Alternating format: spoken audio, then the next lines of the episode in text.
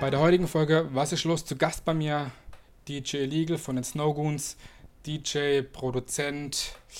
Er ist eigentlich Hip-Hop, er ist Rap, er ist einfach alles. Herzlich willkommen bei Was ist los?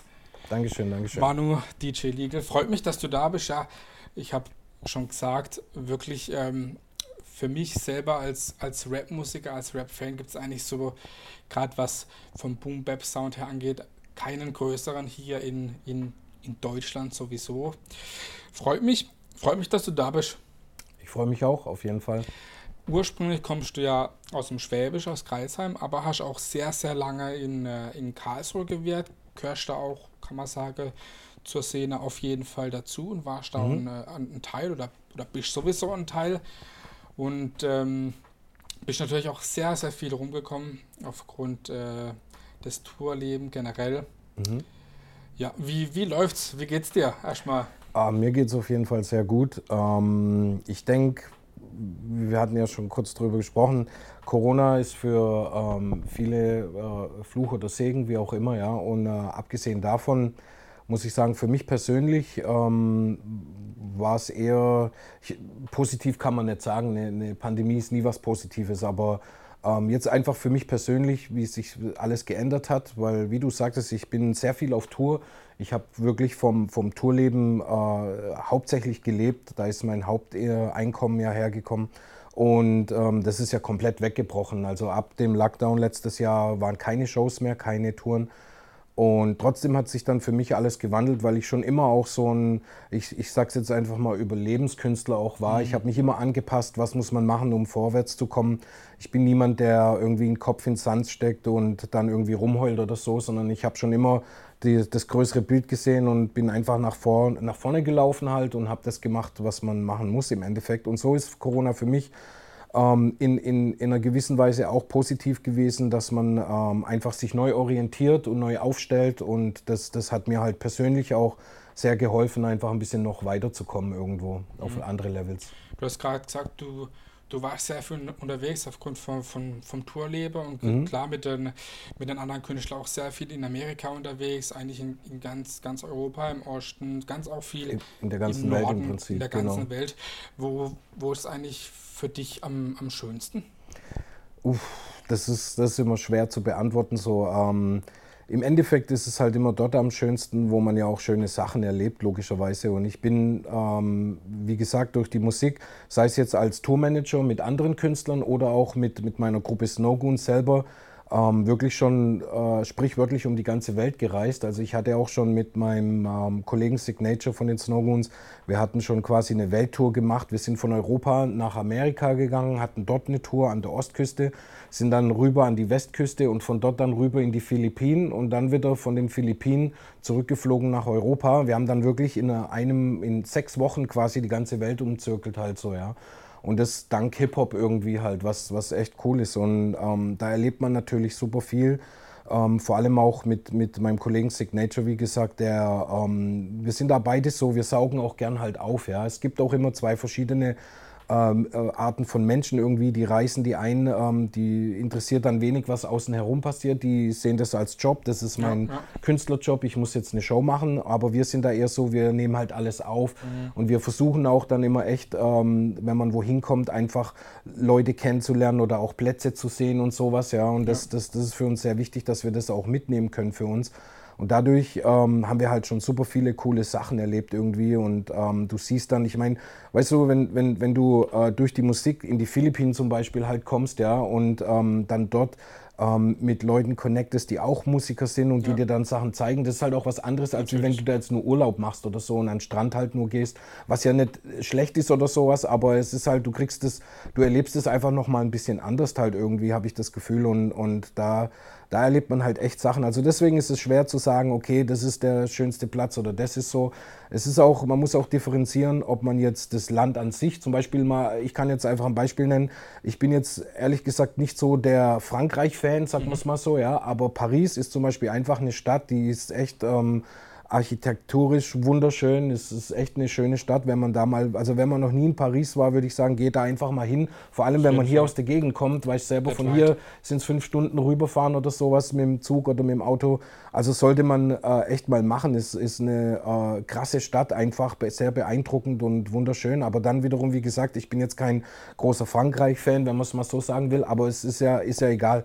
Also es ist immer unterschiedlich so. Man kann auch ähm, in, in, auch in Philippinen zum Beispiel, ich habe da Sachen erlebt, ja, wirklich äh, mit, mit Künstlern, die, die da in Anführungszeichen aus dem Ghetto kommen oder so und die haben uns da hingebracht und du hast halt Sachen gesehen, das siehst du normal nicht so, ja. Ich meine, da gibt es halt wirklich Straßenkinder und alles und so Sachen und, und krasse Armut und, und Sachen. Und trotzdem bin ich irgendwie dankbar, das auch mal gesehen zu haben oder miterlebt zu haben, weil man dann weiß man auch wieder mehr Sachen schätzen. zu schätzen, auf ja. jeden Fall. Ne? Ja. Also ich empfehle das sowieso jedem, einfach zu reisen. Reisen ist sehr Fall. wichtig so. Das ist, es gibt nichts Schlimmeres, als wie wenn man gefangen ist und einfach nur an einem Ort immer. Ich meine, Heimat ist gut und es braucht man auch. Natürlich. Aber es ist wirklich wichtig, ähm, wirklich in die Welt zu reisen und Sachen zu sehen. Das lässt dich auch einfach als Mensch das ein bisschen. Halt ja, es prägt und es lässt dich da auch ein bisschen vielleicht ähm, ähm, irgendwie verständnisvoller für Sachen auch, einfach einen anderen Blickwinkel auch zu bekommen. Ja, es ist sehr wichtig zu reisen, finde ich. Mhm. Ja, da hast du auf jeden Fall vollkommen recht, was du sagst. Ich meine, klar, ähm, Snowgoons, euer Produzententeam, gibt es jetzt auch schon, also seit 1999, ne? Also Offiziell sehr, sozusagen, sehr ja, ja. Offiziell, mit, ne? du warst ja Gründungsmitglied und bist ja auch der Kopf davon. Wer gehört denn da alles dazu zu den Snowgoons? Ich meine, klar, es gibt da noch Snowgoons DJs, DJ-Team. Mhm, richtig, richtig. Also das, das, das, das, gesamte Snowgoons-Team im Prinzip, ähm, der harte Kern ist, wie ich schon gesagt habe, der Signature, mein Kollege, mit dem ich die Live-Shows ja auch mache. Er ist Produzent und auch Rapper. Und ähm, er kommt aus Dänemark, nämlich er wohnt in, in, uh, außerhalb von Kopenhagen. Und dann ist noch mein Partner, der Dead Gunner, mit dem ich die Snowguns auch in den 90ern gegründet habe. Ähm, unsere Geburtsstunde war ja mit dem Pal One aus Mannheim. Der ähm, von uns, wir haben praktisch beide die, seine ersten Release, das war eine Maxi, wo auf, auf jeder Seite ein Track war, haben wir unabhängig davon, hat er eine Seite produziert und ich eine Seite produziert. Und dann ähm, war das, obwohl wir uns schon kannten, aber noch nicht wirklich zusammengearbeitet haben, was beatmäßig so betrifft, dann haben wir halt gesagt, ey komm, wir machen mit dem Pal One ein Album und weil das gut funktioniert hat, einfach diese, diese Maxi sozusagen. Früher hatten wir ja noch Singles ja. äh, veröffentlicht, wo ja nur ein, zwei Tracks drauf waren. Und ähm, ja, und das, das, das war so die Geburtsstunde von Snowgoons indirekt, wo wir bei mir damals noch nicht gesagt haben, ey komm, wir nennen uns Snowgoons und wir wollen jetzt Produzententeam sein oder so. Das ist alles natürlich irgendwie entstanden. Und ähm, ja, also das ist der harte Kern ähm, der Dead Gunner, ich eben und der Signature als Snowgoons. Und dann, wie du gesagt hast, gibt es noch die Snowgoons DJs. Das ist ein DJ-Collective, das im Prinzip auch zum Team gehört. Und ähm, da ist dann der DJ Crypt aus Stuttgart, DJ Denetic aus äh, Berlin und der DJ 6K noch aus München. Und eigentlich auch der DJ X-Rated, der hier aus Bühl kommt, ja. Ähm, ist jetzt aber nicht mehr, nicht mehr aktiv eigentlich so, aber gehört trotzdem noch zur Familie nach wie vor.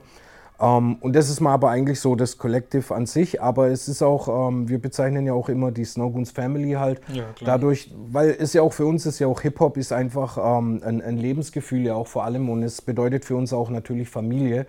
also mehr Familie als wie Business oder sowas, ja. Und deswegen gibt es auch Leute wie, keine Ahnung, der Sean Strange, der jetzt in der Schweiz wohnt, aus New York, ah, okay. ursprünglich ein Künstler ähm, oder Reef the Lost Cause aus Philadelphia und ja. so. Und die zählen wir eigentlich so zur, zur Familie, weil wie gesagt, das ist, für uns ist das jetzt nicht so, ah ja, wir sind eine Gruppe und, und genau, genau. Und das ist eigentlich Familie halt irgendwie, ja. Und, und ähm, die zählen wir dann da auch mehr oder weniger dazu halt im Endeffekt. Das finde ich, deswegen finde ich deswegen der Familie auch relativ schade, dass es eigentlich äh, immer weniger so kleine Hip-Hop-Jams gibt wie, wie früher, das wo stimmt. ich dann noch veranstaltet habe oder die ganzen Sachen so. Das war immer so, dieses ganze Family-Business war da Richtig. schon ein bisschen mehr, bisschen mehr da im, im, im Kontext. Im Vordergrund, ja. ja. Ich meine, ihr produziert sehr, sehr viel, sehr, sehr viel auch mit, äh, mit Sampling. Was hat sich denn im Gegensatz, ich sage jetzt mal, zu den 90ern oder zu den 2000ern zu jetzt verändert im Produzieren? Ich meine, klar, das ist alles viel digitalisierter geworden. Ich meine, es hat ja angefangen, Richtig. sagen wir mal, mit Foren, dann mit MySpace und so weiter und so mhm. fort. Ne? Aber äh, klar ist das alles oftmals ein Vorteil mit, dem, mit der Digitalisierung, aber wie hat sich das denn mit, mit, mit eurem Arbeit oder mit eurem Produzieren verändert? Also bei uns hat sich jetzt, sage ich mal, ähm, nicht so viel verändert vom, vom Produktionsablauf her, aber klar, wie du auch sagst, das ist, ähm, die Technik hat sich sehr, sehr entwickelt. Ähm, ist alles zum Vor- und Nachteil, ist auch genauso wie mit dem Internet, gibt Vor- und Nachteile, klar. Ähm, wir haben halt festgestellt für uns, wir haben halt damals angefangen zu samplen eben mit dem, mit dem Hard-Sampler, mit dem Akai. Und da warst du halt relativ eingeschränkt mit den Loops und so weiter. Du konntest halt einfach nicht so viel machen. Deswegen bin ich auch schon sehr früh ähm, schon eigentlich Ende der 90er erst auf Cubase umgestiegen, noch mit dem PC, um da ein Sequence zu haben, praktisch ja. einfach, um mehr Möglichkeiten zu haben. Du hast halt, du kannst besser schneiden und alles und so Sachen. Also das jetzt, nicht so eingeschränkt natürlich. Genau, genau. Also das hat mir halt gefallen. Aber dann muss ich sagen, sind wir eigentlich für erst, dass wir dann einen recht frühen Schnitt gemacht haben von diesen, von, weg von den Maschinen zum Computer im Prinzip sind wir dann aber auf dem Level geblieben, wo ich jetzt für mich persönlich sage, so, mir reicht es im Endeffekt, ich kann da machen, was ich will, mit, mit Schneiden und Samples und das ist alles Sample-based. Also wir arbeiten praktisch wirklich mit ähm, wir nehmen schon Musik, die da ist und tun die wieder neu zusammenwürfeln, sage ich jetzt mal, ja, grob gesagt. Also wir sind weniger die äh, Musiker, die jetzt neue Sachen einspielen und machen und, und noch, weil, weil du bist ja heutzutage überhaupt nicht mehr eingeschränkt ja, mit ja. Computer. Du kannst alles machen, was du dir nur vorstellen kannst. Du kannst alles nachspielen, du kannst, äh, es gibt so viele Plugins und Sachen, also es ist unglaublich, ja, was du machen kannst. Dafür schöpfen wir eigentlich sehr wenig aus, aber das ist auch, glaube ich, ein bisschen das Trademark von Snowgoons, weil wir so auf diesem 90er Sample-Ding, ich würde jetzt nicht sagen festgesetzt sind irgendwie, aber schon natürlich auf diesem Ding bleiben. Und ähm, gar nicht bewusst, sondern einfach nur, weil uns das einfach gefällt halt, ja. Und auch gar nicht, dass wir uns wehren gegen neuen Sound oder, oder irgend sowas. Aber es, wir haben halt gemerkt, das ist unser Ding ja, und ja. das lieben wir auch und deswegen machen wir das halt auch. Und, und nicht aus äh, irgendwelchen Faulheitsgründen oder wollen wir uns nicht weiterentwickeln wollen ja, oder so, sondern einfach, weil wir das lieben und einfach so dann durchziehen. Und ich denke, das ist, kommt auch ein Stück. Ähm, ich denke, das ist auch ein Grund, warum Leute uns hören, weil das einfach das, das bisschen Authentizität da ist, die oh, da ist. Weiß und man, was man kriegt. Genau, richtig so. Und das ist, das ist halt so das Ding. Und uns ist auch klar, dass das nichts für den Mainstream ist oder sowas. Ja, also wir würden jetzt auch nicht sagen, hey, guck mal, wir müssen jetzt den neuen Trap-Sound fahren oder einfach moderner sein, nur damit wir mehr und, und irgendwie, das, ist, das spielt bei uns überhaupt gar keine Rolle. Das ist uns eigentlich nicht wichtig im Endeffekt so. Ja. Wir, wir haben die Musik schon immer gemacht, weil wir sie einfach lieben und uns selber hören. Wir sind selber immer noch Hip-Hop-Fans und das ist die Motivation bei uns eigentlich. Und das, das merkt das, man aber bei euch auch. Ich denke, das kommt auch halt einfach dann durch, genau. Und das ist, wie du sagst, dann kriegst du auch das, was du ähm, praktisch ne, erwartest von den Snowgoons irgendwie. Und für uns ist das okay, weil, wie gesagt, die Motivation ist nicht irgendwie jetzt äh, ein, ein, Schloss zu besitzen und, und zehn Autos oder sowas. Das, mhm. ist, das war nie Motivation bei uns und wird es auch nie sein. Es ist oft so, dass ähm, wenn man sich in der Hip-Hop-Welt bewegt oder sagt, man ist Rapper, dann werden wir immer gleich in eine Schublade oder von vielen Leuten, mhm. die jetzt, sag ich mal, außenstehend sind, wird man in eine Schublade reingesteckt. Ähm, aber wirklich ist eigentlich so, dass, dass äh, Rap oder Hip-Hop eigentlich generell gar, nicht, gar nichts mit, mit gar nicht so viel mit Gewalt zu tun hat. Ich meine, klar, mhm. viele verarbeiten da ja natürlich ihr Leben. Ich meine, du kennst es am besten, du hast viel mit den Amis zu tun, wo es natürlich nochmal ganz anders dazu geht wie in Deutschland, aber das ist ja eigentlich gar nicht so, dass das äh, alles so gewaltverherrlichend ist, wie eigentlich oftmals da außenstehend dargestellt mhm. wird. Ne? Richtig, ja, im Endeffekt nicht, würde ich auch so sagen. Es ist halt das Problem ist, denke ich mal, sind mehr oder weniger, und da will ich denen jetzt nicht die Schuld geben, aber diese Mainstream-Medias halt ja, natürlich, ja. ist auch klar, weil du, du musst ja bedenken, ähm, wir hatten es gerade erst darüber mit Sean Strange, wir waren gestern noch in der Schweiz, gerade war ich bei Sean Strange, ähm, wir hatten darüber geredet, so die, die ganze Entwicklung von Hip-Hop, wenn man bedenkt, dass es noch so in den 90ern, Anfang der 90er, waren das so unbekannt eigentlich, als ich angefangen habe, Hip-Hop zu hören, ähm, da kannte das ja kaum jemand irgendwie, ja. Da wurdest du auch dann gleich so irgendwie gar also ignoriert, sag ich mal, ja. Das war ja überhaupt noch gar nicht äh, breit, auch Hip-Hop in dem Sinn. Und ich denke, die erste Welle hat sich so in Mitte der 90er mit zum Beispiel Tupac oder so mhm. getan. Ich weiß noch in Gralsheim, wo ich aufgewachsen bin, damals, wenn es waren eine Handvoll äh, Kollegen, die halt Hip-Hop gehört haben, ja. Und der Rest gefühlt war Pop und Rock und gar nicht interessiert irgendwie. Ich, ich hatte auch das Gefühl, obwohl ja schon Musik an sich schon immer ein, ein, ein Phänomen und, und ein, ein, Trend war, schon in den 60ern, 70ern, 80ern, egal in welchem Jahrhundert war der, äh, Jahrzehnt, waren das schon immer, immer ja auch etwas, was Trend ist und was populär und beliebt war im Endeffekt. Aber ich hatte trotzdem das Gefühl, dass dann so Mitte der 90er hat sich das echt gewandelt mit dann wie eben so Leuten wie Tupac und so weiter, dass dann auch auf einmal Leute, ich wusste, ich habe das echt damals gemerkt, Leute, die immer erst so gesagt haben, so, ah ja, du mit deiner Musik, so verschwind doch und so. Und auf einmal war dann wirklich gefühlt so fast jeder und jeder wollte dann Basketball spielen und war ja. dann cool und hat sich dann auf einmal cool angezogen. Okay. Weil das war auch so, du hast es gemerkt, das war ja auch noch damals uh, pre-Internet. Du konntest ja. dir nicht so die Klamotten einfach kaufen in dem Sinn. Du musstest schon auch suchen nach den coolen Sachen irgendwie. Und wir hatten in Gralsheim eine Ami-Kaserne und dadurch konnten wir halt im PX einkaufen noch damals und hatten dann coole Starter-Sachen oder einfach Jordans und Sachen, die es bei uns nicht so wirklich einfach ja, gab. Klar, du musstest da nach Berlin oder Stuttgart in die großen Städte gehen, um das halt zu kriegen, so jetzt mal auf dem Land. Ne? Und ich, ich habe das dann gemerkt, dass sich das echt gewandelt hat, dass dann auf einmal Dudes, die dann halt vorher so, ah nee, geh weg mit dem Scheiß. Auf einmal waren die auch die coolen und haben sich Caps aufgesetzt und keine Ahnung. Und das, man, man merkt es ja, wie sich das dann in, in überall ausbreitet. Und dann gab es nochmal ähm, irgendwie Ende der 90er, Anfang 2000, habe ich das Gefühl gehabt, gab es nochmal einen Schwung dann so, wenn man es mal so ein bisschen als Era abzeichnen will, mit Eminem zum Beispiel. Mhm. Der hat es dann nochmal breiter gemacht, ja, auch in Anführungszeichen, jetzt sage ich mal beim weißen Publikum, wenn man es jetzt mal so kategorisieren will. Ähm, da wurde das dann nochmal breiter irgendwie, hatte ich das Gefühl. Und jetzt heutzutage ist es ja eigentlich die Musik Nummer eins, wenn man so ich egal. Mainstream ja, ja, das ist das ist komplett schon die und, und auch jetzt mal unabhängig davon, ob das moderner Trap ist oder Boom Bap oder Reggaeton oder weiß der Geier, es ist ja in so vielen Richtungen gegangen im Endeffekt. Und das war ja aber eigentlich auch schon immer das Bild von Hip Hop im Endeffekt. Das Vielfalt. heißt diese Entwicklung, diese Vielfalt, genau. Es war nie in den ähm, irgendwie so super klassifiziert, dass man sagt so nee, das ist ich meine, es ist auch schwierig, weil es, es hat sich so breit entwickelt, dass man heutzutage gar nicht mehr richtig sagen kann, ist es noch Hip-Hop oder ist das, was ist das genau? Aber ich finde, darum geht es auch gar nicht, dass man Musik kategorisiert so stark jetzt irgendwie, ja, ähm, sondern ich denke im Vordergrund auch, zum Beispiel jetzt ja gerade meine Generation auch, die sind ja auch immer so bekannt dafür, dass die über dieses neue Zeug schimpfen und so. Und ich muss auch sagen, für mich persönlich ist es auch nichts, ja, so das, der neue Sound. Aber, aber, aber, es gehört dazu. Und ich, ich, ich, eben, eben, ganz genau. Und ich bin da jetzt auch nicht so, dass ich sage so, ah, das ist doch alles scheiße und warum hören die das und ba, ba, ba. Mir ist das im Endeffekt egal. Ich denke, so, Musik muss Spaß machen ja auch in erster Linie. Ja. Und ich verschwende lieber meine Energie ähm, mit meiner Musik und höre das, was ich will und stecke das in meine Musik rein, als wie dass ich mich jetzt hinstelle und über irgendwas schimpfe oder so. Ja. Oder Darf über da irgendjemand reacten im Internet zum richtig, Beispiel. Richtig, richtig. Ne? Dafür, ist meine, dafür ist meine Zeit zu, zu schade, ja, mhm. definitiv. Was würdest du jemand empfehlen, der sagt, ich möchte anfangen mit Hip-Hop oder mit Rap zu hören, welchen Künstler würdest du, du ihm als DJ Edigle empfehlen?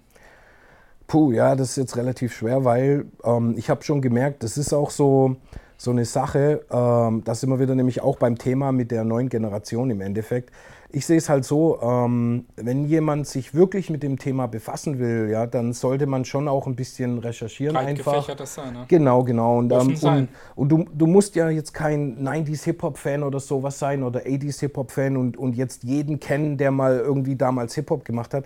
Aber ich finde, wenn man sich ernsthaft damit befasst und es auch ernsthaft machen will, sollte man schon offen sein und zumindest mal gucken, wer waren die Urväter, wer hat es. Ne? So ein bisschen halt einfach geschichtlich nur gucken. Und wie gesagt, du musst den Sound ja auch gar nicht hören oder so. Ähm, und ich verstehe auch, dass eine Generation, die jetzt im Moment aufwächst mit dem Sound zum Beispiel, ja, die können ja auch mit Ami-Hip-Hop zum Teil gar nichts anfangen. Liegt ja auch nah, die haben halt ihren deutschen Hip-Hop jetzt mittlerweile, den es ja. damals ja eigentlich nicht so gab. Und die verstehen das natürlich von der Sprache her und sind dem natürlich irgendwie näher. Ja? Und deswegen verstehe ich das auch, dass die sagen, ja, ich höre hier nur die deutschen Sachen oder so und so Ami-Sachen interessieren mich jetzt nicht.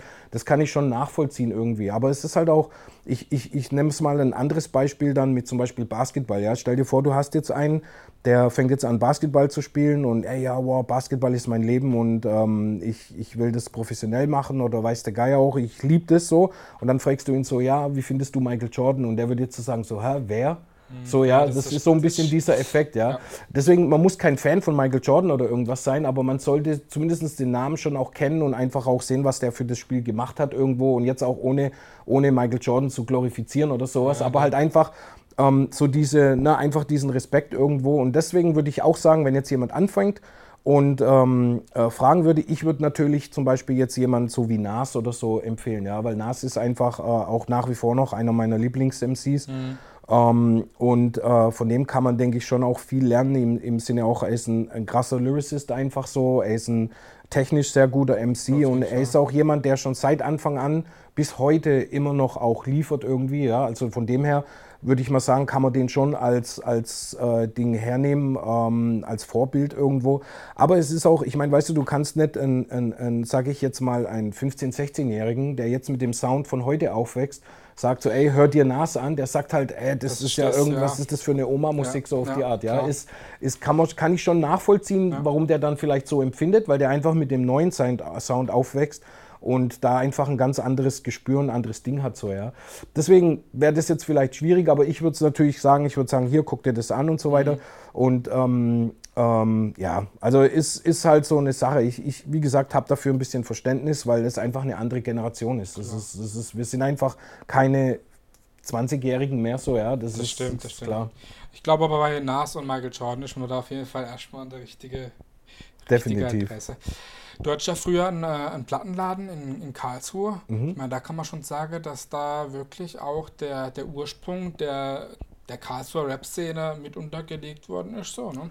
Ja, so viel würde ich mir jetzt nicht aufbrüsten, aber, aber ich habe schon gemerkt, viele Leute ich bin ja auf jeden Fall. Also ich bin ähm, 98 nach Karlsruhe gekommen damals und war dann der Karlsruher Szene relativ fremd. Ich kannte ähm, meinen Tätowierer, der Mikey, der Tenor, ähm, das war so meine Connection äh, zu Karlsruhe damals so für die Jams und sowas. Und ähm, deswegen bin ich da vielleicht zwei, dreimal im Jahr damals hingefahren nach Karlsruhe und kannte Karlsruhe nur von den Jams halt eben auch. Ja. Und als ich dann nach Karlsruhe gekommen bin, habe ich halt aber schon gemerkt, dass Karlsruhe auch schon ähm, ein sehr ähm, geteiltes Lagerstadt, sage ich mal, war, was Hip-Hop betrifft. Ja? Du hattest da so die Lyrikum-Leute alle, dann hattest die Oberreutler halt mit Ibo ja, und den ganzen Jungs und dann gab es noch so ein paar Einzelleuten. Aber ich habe gemerkt, da war kein so richtiger Zusammenhalt. Und ich meine, klar, Kralsheim, wo ich herkomme, ist eine viel kleinere Stadt und da bist du automatisch viel kleiner und ähm, kompakter irgendwie.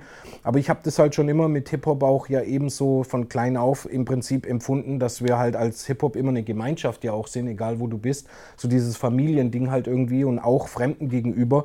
Und ähm, ich habe dann da schon angefangen in Karlsruhe einfach ein bisschen früh die Lager auch mehr oder weniger ein bisschen zu verbinden. Ja? Auch wenn die musikalisch auch komplette Gegensätze waren, mehr oder weniger mit den Oberreutlern, die dann Was so die Straßenjungs okay des ja, ja, und die Lyrikum, die dann mehr so ein bisschen diese Conscious und, und Bewusstseinsleute äh, halt waren, so sage ich mal. Ähm, und habe da trotzdem angefangen, die ein bisschen zu verbinden. Wir haben dann kleine Jams gemacht und ich denke, da hatte ich schon so ein bisschen, war ich eine Schnittstelle irgendwo mhm, dann halt auch. Und im Laden, wie du sagst, die Leute sind vorbeigekommen und dann hat sich das ja auch mit Marv entwickelt, ähm, der auch aus Karlsruhe, der dann wiederum zum Beispiel ja auch der wenn man so sagen will, der Mentor für Hayes dann war jetzt zum Beispiel, ja. Und da schließt sich dann auch wieder der Kreis. Wir haben jetzt auch für Hayes ein bisschen eben was gemacht und so, genau. Und jetzt am neuen Album und, und schon am Album davor. Und wir haben jetzt auch, wir werden jetzt einen neuen Track machen für unser Projekt. Also es ist halt, da schließt sich dann der Kreis wieder ein bisschen, ja, was wir damals mit Marv angefangen haben, ähm, weil Hayes war ja auch als erstes auf dem Marv sein Mixtape damals. Das war sein erster Part, den er veröffentlicht hat. Und, ähm, und hat auch schon immer Hayes auch so ein bisschen gesagt, dass Marv auch eine Art Mentor war in dem Sinn, ja. Äh, ein Vorbild und, und wenn man dann so sieht und, und wir haben ja Marv auch gepusht und, und das, das ist dann so ein Kreis, der sich dann immer schließt irgendwie. Komplette ja. Album oder Album der produziert, ne? oder zusammen? Genau, mit Marv, ja, ja, es war ja unser Künstler, also von dem her und ja. Ja, nee, aber auch coole Entwicklung vom Hayes. Ich habe damals, glaube ich, auch das erste Konzert oder auf der ersten Jam habe hab ich mit ihm veranstaltet, das erste mhm. große Konzert und so. Mhm. Damals haben wir wirklich schon gesehen, was, was der Junge auch live mhm. abliefern kann, für das, dass er noch nie wirklich groß auf der Bühne gestanden ist. Mhm, so eine richtig. Präsenz und was er jetzt gerade ist, also kann man ihm nur von Herzen gönnen. Ne? Definitiv, ja. Wie schaut es bei dir aus als DJ? Wie viele Platten besitzt du? Ja, ich habe ja krass abgespeckt so. Das war ja die Zeit in Karlsruhe noch. Ähm, ich hatte zum Höchstpunkt knapp 10.000 Platten irgendwie. Okay, krass. Und es waren halt dann 100 Plattenkisten praktisch so in, äh, gefühlt irgendwie. Die, da passen ja immer so knapp 100 rein oder 80, mhm. je nachdem. Und ich hatte da auf jeden Fall über 100 von den Plattenkisten. Und ähm, als ich dann ähm, Mitte 2000er bin ich ja mal eine Zeit lang weggezogen halt. Ich bin nach Berlin gezogen mhm. und nach Schweden und ähm, dann überall ein bisschen in der Welt verstreut gelebt, mehr oder weniger. Und als ich dann wieder nach Karlsruhe zurückkam, war halt das Problem, wo, wo bringe ich meine Plattensammlung ja. hin? Ja? Und ich musste die dann zwangsmäßig mehr oder weniger verkaufen. Also ich wollte mich auch davon halt trennen, weil das einfach mittlerweile sich mehr wie ein, ein Klotz am Bein ein bisschen auch angefühlt hat. So, so, so, sehr ich auch äh, Platten lieb und sammle. Also jetzt meine Plattensammlung ist, ist wesentlich kleiner, sagt man es mal so. Ich habe nicht alles verkauft, klar. Ich sammle auch nach wie vor noch ein bisschen Platten so, aber ähm, also es hat sich von, von, von knapp 10.000 sehr, sehr reduziert, noch ein Zehntel vielleicht, sagen wir mal so etwa. Okay. Ja. Und ähm, ja, also nach wie vor aber ist, ist, ist Vinyl für mich so das Hip-Hop-Medium eigentlich. Und wir haben jetzt auch gerade erst äh, wieder Re-Releases gehabt von, von unseren Alben, weil wir ja, die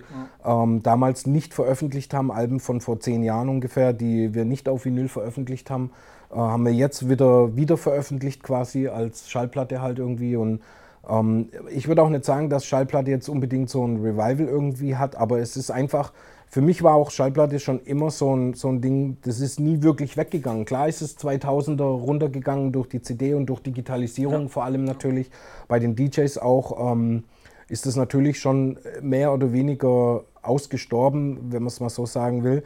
Aber für mich war das schon immer eigentlich äh, Vinyl das Medium überhaupt so einfach. Ja. So ein Cover, so groß auf die Größe, das ist einfach so das Ding. Und auch wenn du eine Platte auflegst, einfach die Nadel drauf tust, das ist einfach ein ganz anderes Gefühl. Das hat auch Wertigkeit irgendwie, ne? Ja, auf jeden Fall. Das ist, das ist ein ganz anderes Gefühl, als wenn du halt einfach nur irgendwo auf den Knopf drückst. Klar höre ich im Auto auch gern ähm, über Bluetooth dann einfach Spotify oder Natürlich, so, ist klar, ist ja bequem halt. Aber im Endeffekt ist so dieses, auch ein bisschen eben dieses Nostalgie-Ding und vor allem auch halt noch, ähm, wenn ich über wenn ich denke in den äh, 90ern, als ich angefangen habe, Platten zu sammeln, du hast halt so dieses große Cover, du siehst dann das Artwork und du ähm, tust einfach die, die Titel hinten lesen und alles so. Ja, ja, das, das war so einfach ein ganz anderes Gefühl. Du hast da einen anderen Bezug dazu gehabt. Ich denke heute die Kids, deswegen ist das alles auch so ein bisschen schnelllebiger im Endeffekt, ohne das jetzt zu kritisieren irgendwie, aber ähm, die haben halt keinen Bezug mehr, auch die, für die, ich, ich kann das ja auch verstehen, für die wäre das utopisch zu sagen, hey, ich zahle jetzt 10, 15, 20 Euro für eine CD oder für eine, für eine Schallplatte. Ja, so. Das Booklet lesen, ne? Ja, ja, ja sowieso. Das ist, wenn du, wenn du alles auf einen Knopfdruck umsonst haben kannst, dann äh, verstehe ich das schon, warum will man dann noch Geld bezahlen, um, um, um sich das Ding zu kaufen. Ja, so. Mhm. Was ist in der Zeit äh, an größeren Releases geplant? Ich meine, wenn man euch verfolgt auf Instagram oder so, dann sieht man eigentlich, okay, da kommt gefühlt jede Woche ein neuer Track oder ein neues Projekt raus, was auch richtig cool ist, aber ist irgendwas Größeres derzeit in Planung? So? Äh, ja, ist ja immer irgendwas Großes, aber also jetzt kommt wieder endlich ein neues Snowgoons-Album. Ähm, also so ganz so wie du sagst, ist es auch nicht, wir haben nicht jede Woche einen neuen Track, aber klar, wir sind sehr aktiv halt irgendwie und ähm, wir haben jetzt auch gerade diese Re-Releases gehabt was ähm, uns so ein bisschen durch die Corona-Zeit auch gerettet hat im Endeffekt, weil es ja auch für uns eben, es ist ja auch als Musiker, es ist ja genauso, wenn du nicht mehr reisen kannst. Und vor allem wir als Produzenten sind ja auch auf die ähm, Features angewiesen, ja, also auf die Künstler, mit denen wir arbeiten und wir, wir gehen ja auch immer regelmäßig nach USA, weil wir auch sehr schwerwiegend natürlich mit amerikanischen Künstlern arbeiten halt.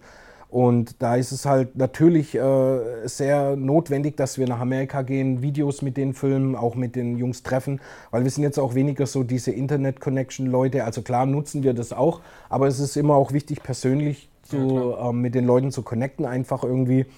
Und da ist es halt jetzt schwierig gewesen, neue Musik zu machen oder, oder eben mehr Output zu haben. Deswegen haben wir letztes Jahr auch eigentlich relativ wenig rausgebracht und jetzt mhm. erst nimmt es wieder ein bisschen Wind auf mit neuen Releases und wir haben jetzt endlich unser neues Snowguns-Album, das ähm, noch im Winter kommen soll auf jeden Fall.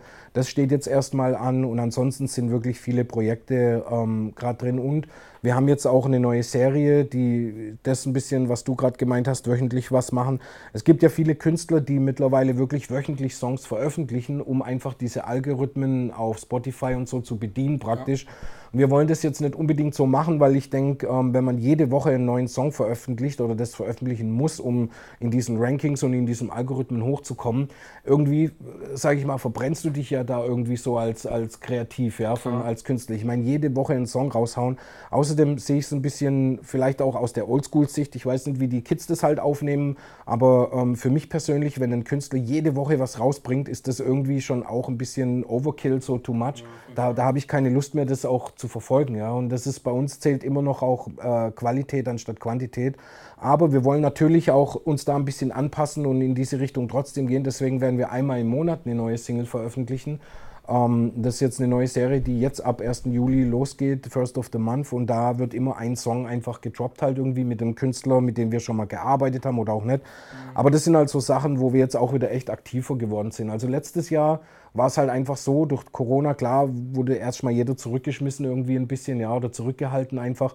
Und wir haben uns da neu orientieren müssen irgendwie. Und ähm, ich habe mich da sehr auf unseren Online-Shop gestützt, gestützt irgendwie und das mir dann da sozusagen echt über Wasser gehalten hat. Kannst auf jeden Fall unter Einblende. Ja, ja, können wir machen, gunske.com, ja. Und das ist, ähm, äh, hat, hat mich echt über Wasser gehalten und, und hat mir auch Spaß gemacht. Also es ist auch immer so eine Sache. Ich habe mich schon immer einfach leiten lassen von dem, was mir auch sehr viel Spaß macht. Zum Beispiel, ich tue ja auch sehr viele Videos selber machen, ja. Mhm. Also äh, filmen zumindest, ja. nicht schneiden. Ja.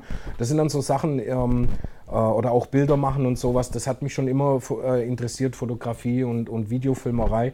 Deswegen habe ich dann angefangen, eigene Videos auch zu machen. Aus dem Grund, weil es klar aus der Notwendigkeit auch ein bisschen heraus. Ich reise ja schon überall rum, ja. bin auch überall und mit den Künstlern unterwegs und dann bietet sich das ja an. Aber es hat mich auch einfach interessiert halt. Mhm. Was ich jeden Gast immer frage am Ende der Sendung, was ist für dich Heimat? Puh, ja gut, da gibt es ja diese Standardantwort so, Heimat ist da, wo man sich wohlfühlt. Was ja auch klar, stimmt im natürlich. Endeffekt, klar. Aber äh, habe ich ja jemand, auch, der so viel rumkreist ist oder überall war, was würdest du sagen? Ähm, ja, ich denke nach wie vor auf jeden Fall die eigenen vier Wände. Ich, ich merke das immer, wenn ich so viel unterwegs bin. Ich fühle mich eigentlich recht überall äh, wohl, vor allem dann mit Menschen, die man kennt und die einen ja auch willkommen heißen. Und ich muss auch sagen, prinzipiell ähm, habe ich relativ wenig schlechte Erfahrungen, wenn ich wohin reise. So, ja, ich werde äh, auch, ich war ja zum Beispiel noch gerade letztes Jahr im, im äh, März, ich war am 1. März bin ich noch nach Japan gegangen, weil wir unsere Japan-Tour hatten. Und ich bin dann am 12., 13. zurückgekommen und fünf Tage später gefühlt ja. war der Lockdown. Ja, wir hatten hier, glaube ich, 17., 18. März war letztes Jahr der Lockdown. Und ähm, trotz Corona schon so, dass das angefangen hat und alles, äh, habe ich mich in Japan, war das ein so krasser positiver Trip einfach irgendwie, ja, wo auch schon dort Einschränkungen und alles waren. Ähm, aber es war einfach so eine positive Erfahrung dort irgendwie, weil die Leute so krass cool waren und, und einen so aufgenommen haben irgendwie. Also mich hat es da komplett äh, geflasht. Ich kann wirklich nur jedem empfehlen, geh mal nach Japan. So die Kultur dort, das ist alles, das ist wirklich äh, hardcore, wirklich dope. Und ähm, naja, aber dann, wenn du halt dann doch wieder heimkommst, und du hast deine eigenen vier Wände, du kannst die Tür zumachen ja. und hast halt deine Ruhe. Also klar, im Endeffekt, Heimat ist, ist halt wirklich ähm, dort, wo du dich am wohlsten fühlst. Und das ist dann eigentlich egal. Ähm, ich habe jetzt auch, wo ich ja wieder in meine Heimatstadt gezogen bin, hatte aber weniger damit zu tun, dass ich da einfach wieder hin wollte oder sowas, weil ich mich da wohlfühle oder sowas, sondern es ist einfach wirklich da, wo man es sich bequem und, und, und wohl macht, da kann man sich, denke ich, am meisten wohlfühlen irgendwie. Mhm. Sehr cool. Hat mich sehr gefreut dass du da warst. Wirklich sehr interessant, auch für die Leute da draußen. Manu Rückert, DJ Legal von den Snowgoons. Checkt auf jeden Fall die Alben und die Tracks aus auf Vinyl oder natürlich bei Spotify oder den Streaming-Plattformen. Dir weiterhin viel Erfolg und hoffentlich geht es bald dem Tourleben weiter. Auf jeden Fall. Vielen Dank, dass ich hier sein durfte und auf jeden Fall gesund bleiben, das ist das Wichtigste. Das ist ganz wichtig. Ciao. Peace.